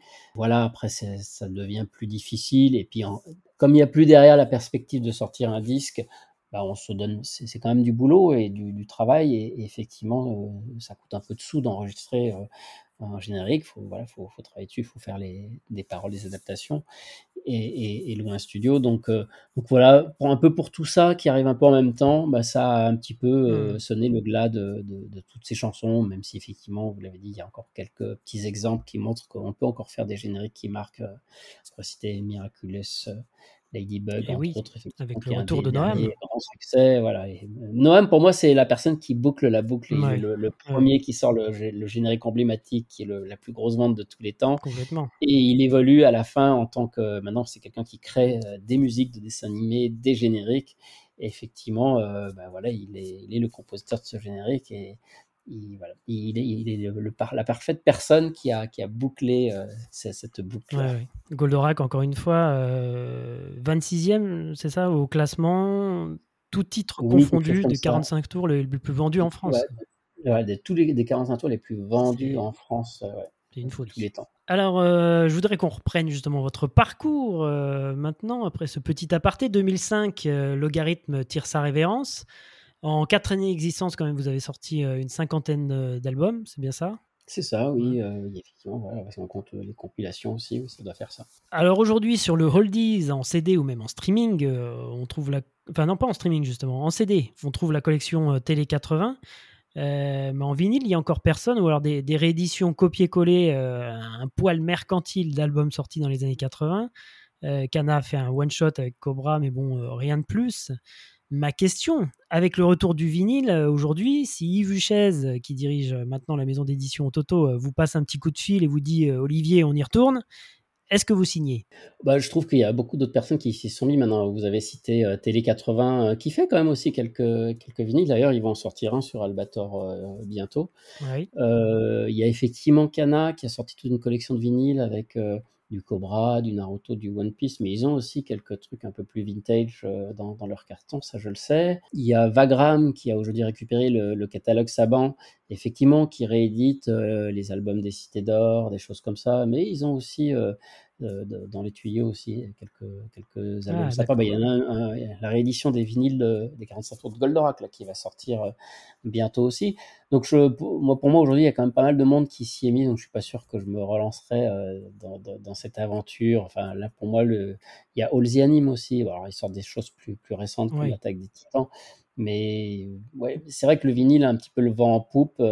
attention quand même, hein, parce que ça marche bien tant qu'il y a quelques produits qui sortent, mais s'il commence à y en avoir 5 par mois, je pense pense pas quand même que ce soit quelque chose de très florissant. Ça reste quand même une économie qui, est, fragile. Enfin, c'est bien quand c'est des maisons d'édition qui sortent ça et qui ont d'autres activités, mais ne faire que ça, je pense que c'est quand même quelque chose de un peu difficile à tenir en termes d'équilibre financier. On a entendu qu'il y avait des choses, en tout cas dans les tuyaux, qui se préparaient. C'est ce que j'ai entendu. Oui. ok. Parallèlement à Logarithme de 2000 à 2003, vous animez avec Olivier Ligné pour la chaîne Manga et AB l'émission Galaxy Manga, un programme dans lequel vous choisissez un thème spécifique comme les robots, les Sentai ou les Magical Girls, et vous donniez des infos sur les sujets euh, choisis en, recevant parfois sur le plateau euh, des invités. Parmi les invités, bien sûr, nous retrouvons régulièrement des interprètes de génériques de dessins animés. Est-ce que vous pouvez nous parler un petit peu de cette émission et de cette période euh, télé Une expérience incroyable pour moi, oui. Je n'avais jamais imaginé faire de la télé. La radio, ça m'allait très bien. La télé, c'est encore autre chose. Euh, bon, j'y suis arrivé, on m'a un petit peu entourloupé parce que j'étais l'invité de la première émission. Et puis, on m'a dit, au fait, euh, en même temps que la première, on tourne la deuxième. OK? Et puis, voilà, on a tourné deux. Et puis, après, il me rappelle, il me dit, on va tourner la troisième, tu veux toujours revenir? Bon, puis là, j'ai dit, OK, mais bon, je suis plus invité là. Si je suis là la troisième fois, enfin, on va officialiser que je co-anime, peut-être non? voilà. Donc voilà, je me suis parce que si on m'avait demandé de but en blanc, est-ce que tu veux co-présenter une émission, je ne pense pas que j'aurais accepté. Ah mais finalement, ça la radio, ça, vous intéressait beaucoup, mais la télé beaucoup moins, c'est ça? Ben c'est difficile la télé. Il faut faut penser à à ce qu'on fait. Enfin, la voix, euh, voilà, euh, je, je, sais pas, j'arrive à, à maîtriser, mais la télé, oui, c'est encore d'autres paramètres à prendre en compte pour savoir comment se tenir, etc. Mais finalement, ça a été une bonne expérience parce que ça m'a permis justement d'apprendre, euh, même si j'étais pas très à l'aise devant la caméra. Et voilà, ils ont eu l'intelligence surtout de, de, faire ce binôme avec mon collègue Olivier. On était les deux Olivier. Mmh euh, mais voilà, lui qui était un professionnel, il venait de Canal J, il avait une grande expérience déjà d'animation.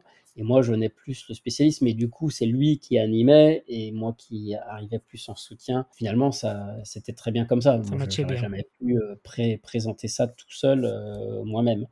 Donc voilà, bah, j'en garde un bon souvenir. On a passé des bons moments, on a reçu euh, plein d'invités sympas, même si effectivement on n'avait on pas beaucoup de moyens, donc on pouvait inviter uniquement des gens euh, qui étaient déjà euh, disponibles et sur Paris, on ne pouvait pas se, déplacer ni faire venir des gens de l'autre bout du monde. Mais bon, c'est pour ça qu'on a retrouvé des gens que pour beaucoup je connaissais déjà ou que j'avais déjà eu l'occasion de rencontrer. Et, ouais, je crois que cette émission a duré, je crois, deux ans et demi ou trois ans. Et j'en garde un, bon souvenir. 2005, donc on l'a dit, c'est la fin de Logarithme, qui coïncide à quelques mois près avec le départ d'Ivan West-Laurence à la tête du magazine Animeland. Vous acceptez de prendre le relais d'Ivan à partir du numéro 114. Quels étaient vos objectifs pour le magazine à, ce moment-là? Quelle nouvelle ligne éditoriale euh, souhaitiez-vous construire avec l'équipe rédactionnelle? Alors, le numéro exact, c'est 116, mais disons que 114, qui était le lancement d'une nouvelle formule, où là, on, avait, on a vraiment révolutionné, enfin, pas révolutionné, mais. Changé drastiquement. C'était le grand débat, je pense qu'Yvan a déjà dû expliquer. Euh, c'était le débat si on restait sur l'animation en général, ou si on se recentrait sur l'animation japonaise. Et effectivement, pour la viabilité du magazine, on a choisi de se recentrer sur l'animation japonaise qui avait vraiment le vent en poupe euh, à ce moment-là et c'est ce qu'attendaient la plupart des lecteurs. Mais effectivement, Yvan euh, soutenait ce projet mais ne souhaitait plus euh, s'en occuper parce que c'était plus ce qui l'intéressait lui. Donc oui, bah moi c'est le moment où effectivement on décide avec Yves Huchez d'arrêter Logarithme.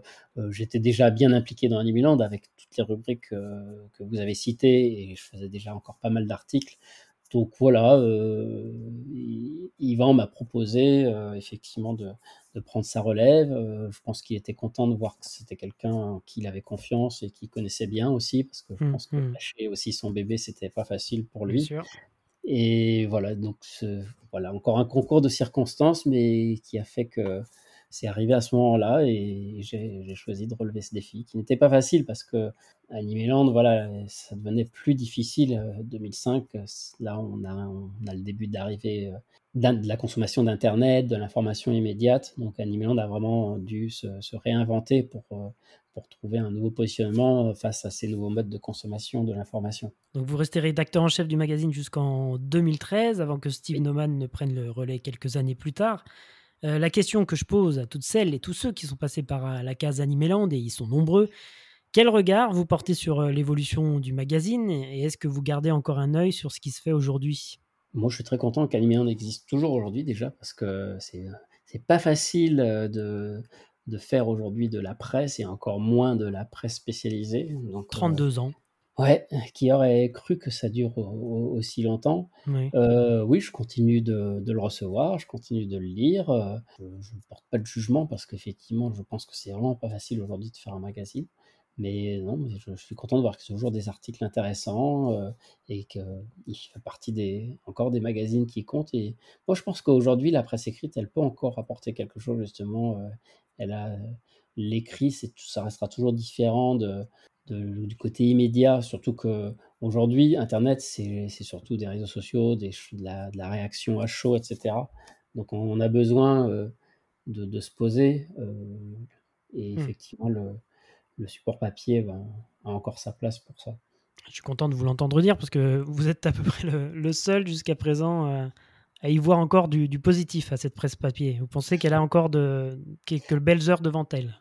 Je ne dis pas que c'est facile hein, et que, que, tout le monde pense comme ça, mais en tout cas, euh, je défendrai toujours euh, le, le, fait que c'est quelque chose de, de, nécessaire. Il faut qu'il faut qu'il y ait des choses comme ça. Après, je constate quand même que c'est quelque chose qui est un, un, secteur qui est encore dynamique parce qu'il y a Animeland, mais il y a aussi encore euh, d'autres magazines. Il y a Coyote, il y a Japan Live.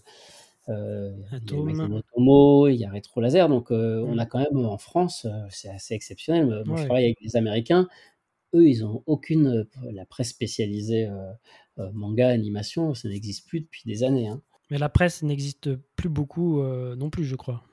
oui, alors soyons pas aussi radical, mais effectivement, oui, il n'y a pas encore, il y a, y a, quand on a encore beaucoup de choses en France, des magazines et des journaux, effectivement, il n'y en a pas autant dans, beaucoup d'autres pays. 2014, le début d'une nouvelle aventure pour vous avec Crunchyroll, une plateforme de vidéo à la demande, le, le Netflix de l'animé japonais. Quel est votre rôle au sein de cette gigantesque structure? Alors mon rôle, il a beaucoup changé depuis parce que ouais. quand j'arrive en 2014, Crunchyroll euh, s'est installé en France depuis six mois seulement. Tout est piloté depuis les États-Unis. On appelle une équipe de, traducteurs, de personnes euh, voilà, qui, qui, s'occupent, mais ils ont personne pour les représenter vraiment en France. Donc ils cherchent deux personnes, une personne pour s'occuper des réseaux sociaux, une personne pour faire euh, l'aspect marketing, relationnel, communication.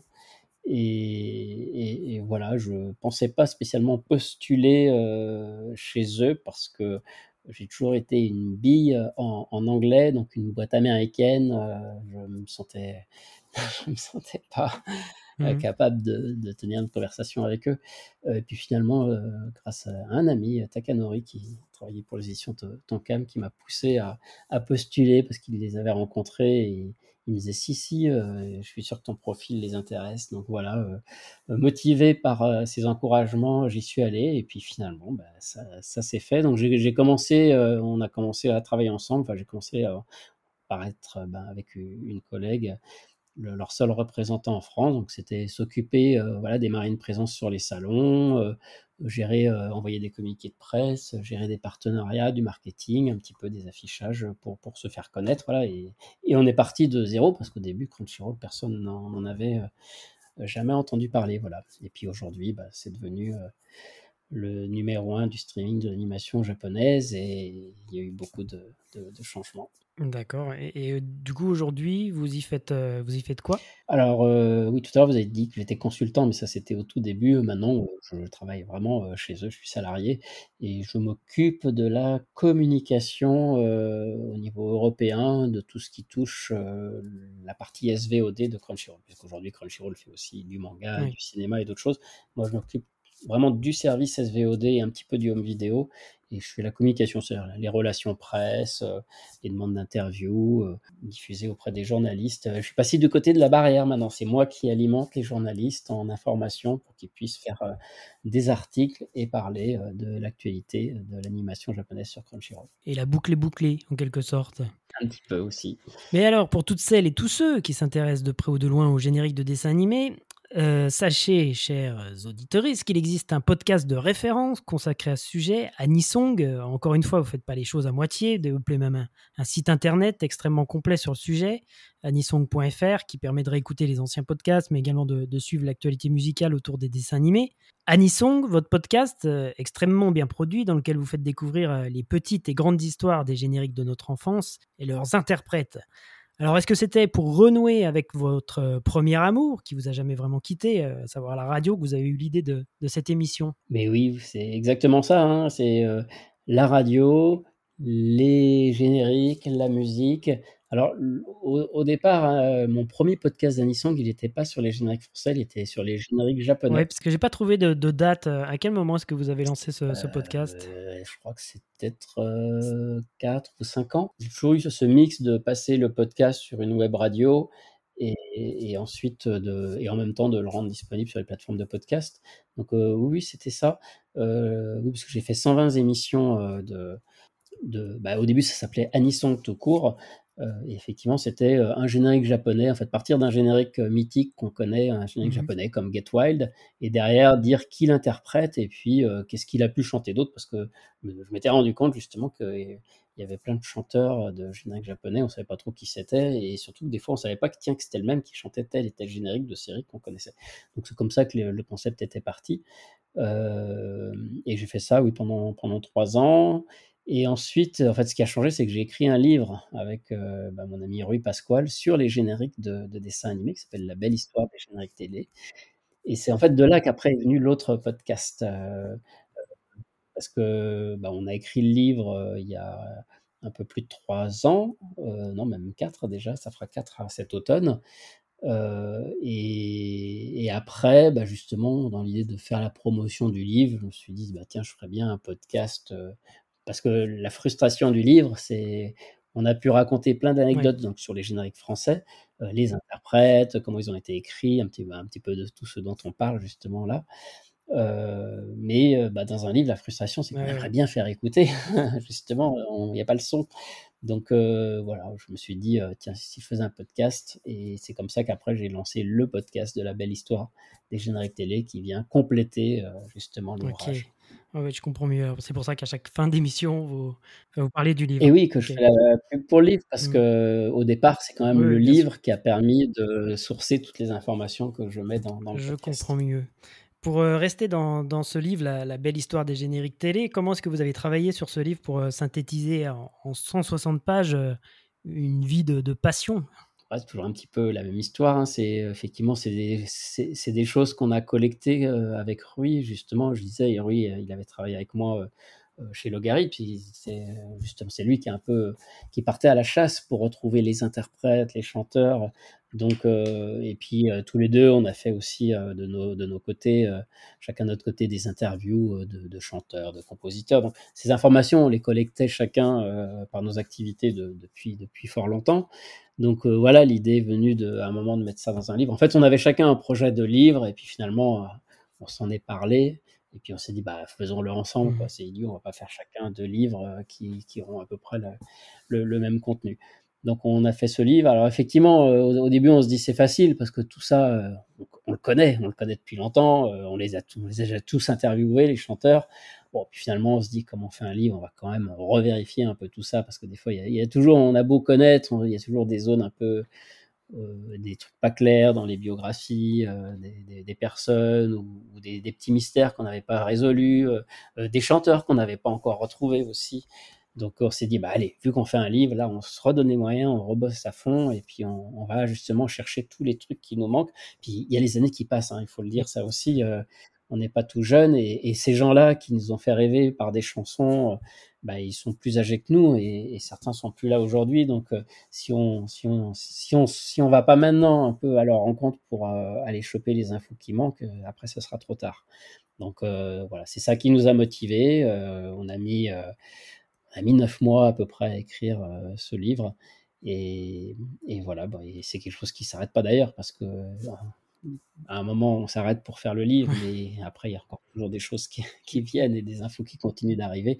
Même si on commence à avoir fait à peu près le tour euh, de, du sujet et des interprètes, bon, il nous reste encore deux, trois petites choses à, résoudre, mais ah oui. on a quand même. Il vous reste encore quelques mystères à éclaircir, donc. Il y a toujours, hein, il y a toujours des choses. Euh, malheureusement, des gens qui sont plus là, donc c'est difficile de retrouver des témoignages. Et, et comme je le disais, hein, c'est des choses que les gens ils ont fait il y a il y a 30 ou 40 ans. Donc, euh, il faut comprendre que c'est difficile euh, pour eux. C'était quelque chose d'anecdotique, donc des fois c'est mmh. difficile de retrouver des informations. Euh, on retrouve le compositeur, on lui dit mais alors qui avait chanté? Oh là là, je m'en souviens plus. Je me souviens qu'elle, qu'elle avait les cheveux blonds et qu'elle rigolait tout le temps. Voilà, ils vont nous dire ça et, et ils se souviennent plus du nom de la personne. Merci beaucoup Olivier, on arrive à la fin de cet entretien, mais avant de nous quitter, quelques questions rapides pour euh, terminer l'émission. Euh, on n'a pas beaucoup parlé de manga dans cette émission, mais si je vous demande votre manga préféré Question toujours très difficile. Euh, parce que, eh oui. je n'ai pas vraiment de, de, manga préféré. Mais ah, vous n'allez pas me faire la même réponse que, que tout le monde. Non, non, mais bon, moi je reste un fan d'Osamu Tezuka et, et j'essaye d'avoir tout ce qui est de Tezuka qui est sorti en France. j'ai une collection assez, assez importante de, tout ce qui est sorti, avec mes préférés euh, vont aller sur euh, MW, Ayako, euh, Phoenix. Phoenix, l'histoire des trois Adolphes, voilà, ça c'est quand même des, des choses qui, qui m'ont beaucoup marqué. Mm. Et je reste un grand fan aussi de Naoki Urasawa, 20th Century Boys, Monsters sont vraiment des, des œuvres qui m'ont qui m'ont touché. Très bien. Votre animé préféré? Ah oui, bah là aussi, c'est tellement difficile.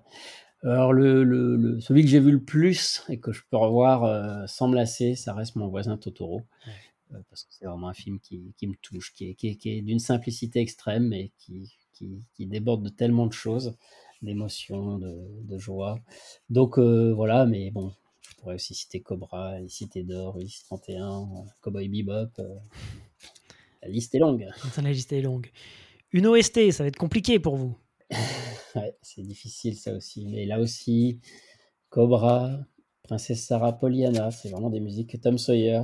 Hmm. Et puis, euh, ouais, il était une fois l'espace. Quel BO, quel BO. Euh. je le disais tout à l'heure, euh, on est, quand j'ai fait le CD, on, m'a confié les, les, originaux. Et la particularité, c'est que dans les enregistrements bruts de ces musiques, on entend, on entend les musiciens répéter et Michel Legrand qui, qui donne le là et tout. C'est incroyable. C'est quand j'écoutais ça, j'avais l'impression d'être euh, d'être là, d'être dans, le studio, d'imaginer qu'ils étaient là. On entend Michel Lecran des fois qui dit euh, oh, c'est bon, euh, un peu de calme. Enfin, des fois il s'énerve un peu, des fois il dit c'est bon, vous pouvez aller manger. Enfin, mais on entend toute la vie de, de, de, mmh. l'enregistrement. C'était extraordinaire. Donc et ouais, quelle musique là aussi. C'est quand même des, des BO qui, qui, qui, sont fabuleuses. Et la voix de Jean-Pierre Savelli sur ce générique, mmh. incroyable. Et eh ben justement, une spéciale pour vous, votre générique français préféré. Ah oui, là aussi, c'est toujours très très dur. J'aime, ouais, mais il y a déjà le Conquérant de la Lumière qui fait partie pour moi des, des plus aboutis, qui sont vraiment des chansons euh, qui, qui, qui, font pas générique, quoi. Mmh. Euh, ça va être d'une manière générale, les génériques savants, je, je les ai toujours trouvés euh, vraiment un, un, peu au-dessus, mais, mais Capitaine Flamme aussi, quelle chanson, pour moi, ça fait partie des rares génériques qui sont, qui sont mieux que, que, que, les Japonais. Jean-Jacques Debout. Voilà, bah oui, Jean-Jacques Debout, c'est quand même quelqu'un qui a ce sens de la mélodie, de la, chanson. Euh, ça, se sent. Hein, c'est pour ça que c'est pourquoi c'est parmi les plus cultes euh, ces chansons-là. Il n'y a, pas de mystère, quoi. Voilà, dans d'autres genres, Olivetta ou et même Nicky Larson. Euh, je suis toujours choqué quand je dis ça parce que les génériques japonais City Hunter, ils sont aussi tellement top. Mais malgré tout, voilà, je trouve celui-là, il, il, a un son, il a un truc qui passe bien. Donc, donc voilà, bon, je vais m'arrêter là, sinon je m'en cite. Okay. Arigato, Olivier. Merci beaucoup. Merci, merci beaucoup. Toujours un plaisir de, de se remémorer euh, bah, tout, tout, ça. C'est vrai que je, je, mesure chaque jour la chance que j'ai d'avoir pu euh, faire ce métier. Comme je le disais au début, euh, c'est pas que j'ai jamais choisi hein, de, de, faire tout ça. Voilà, j'ai fait un DUT en génie électrique et informatique industrielle. Donc rien ne me destinait à, à, à, faire toutes ces rencontres, à travailler sur ce, tous ces projets. Et alors, il faut pas idéaliser non plus. Il y a eu des périodes difficiles, ou même quand c'était des projets excitants, euh, ça peut être parfois, euh, euh, voilà, c'est pas toujours la joie. Mais justement, dans ces moments-là, j'essaye toujours de me dire que j'ai eu voilà, la chance de faire un métier que j'ai jamais considéré comme un métier qui reste quand même du plaisir et, je, mesure la chance que, j'ai encore chaque jour de, de, faire ça.